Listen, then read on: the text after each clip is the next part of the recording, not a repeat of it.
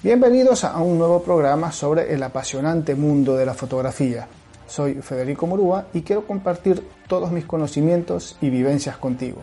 En el programa de hoy estaré hablando y explicándote en qué consiste la regla de los tres o regla de los números impares.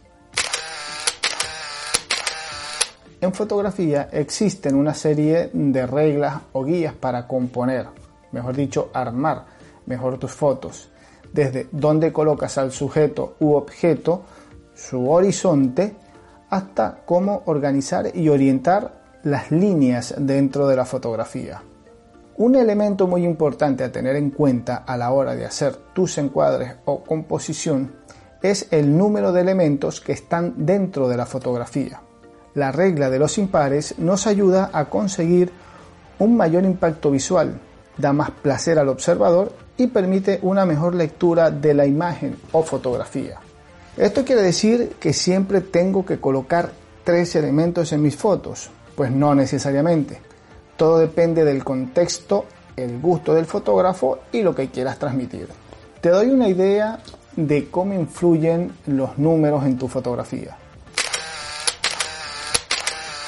En primer lugar, con un único elemento. Acá tenemos un solo protagonista que puede ser una persona, un animal o un objeto.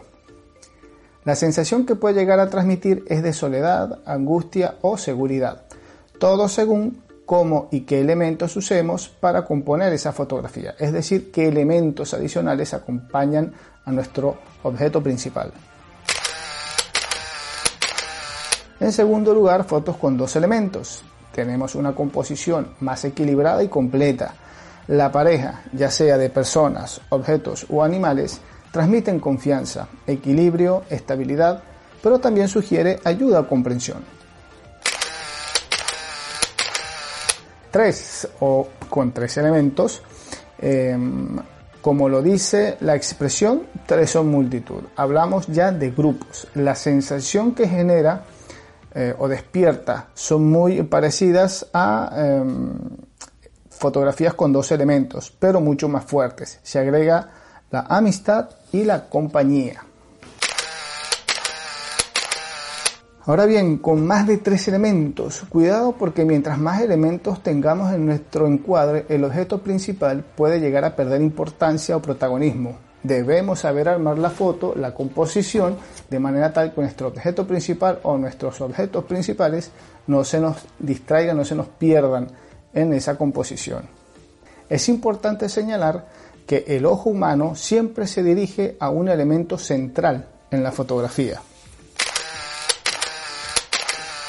Ahora bien, ¿cómo debemos ordenar esos elementos en nuestra foto?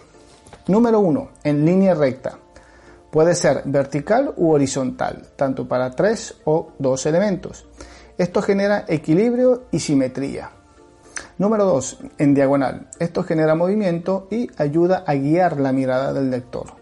Y número 3. En triángulo. Esto genera mayor dinamismo. Pero cuidado, no siempre debemos usar esta regla. Habrá momentos en los que las condiciones no sean apropiadas para usar esta regla de encuadre. No es obligatoria para todas las fotos y tampoco te garantiza una gran toma.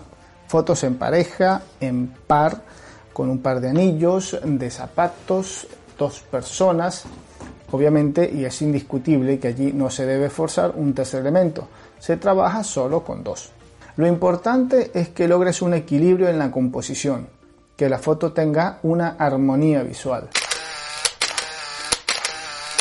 En fotografía tenemos varias reglas de composición que nos sirven de ayuda. Conocerlas y manejarlas pueden ser de mucha utilidad. Puedes tenerlas en cuenta o no, ser rígidos en su uso o flexible, eso dependerá de ti y de lo que quieras transmitir con tus fotografías.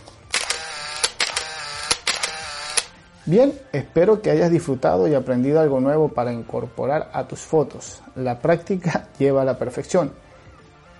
Así que practica esta regla y compara resultados. Te aseguro que no te arrepentirás. Déjanos tus comentarios en Facebook o en Instagram. Encuéntranos como Foto con Fede. Soy Federico Murúa, nos encontramos en un próximo programa. Chao.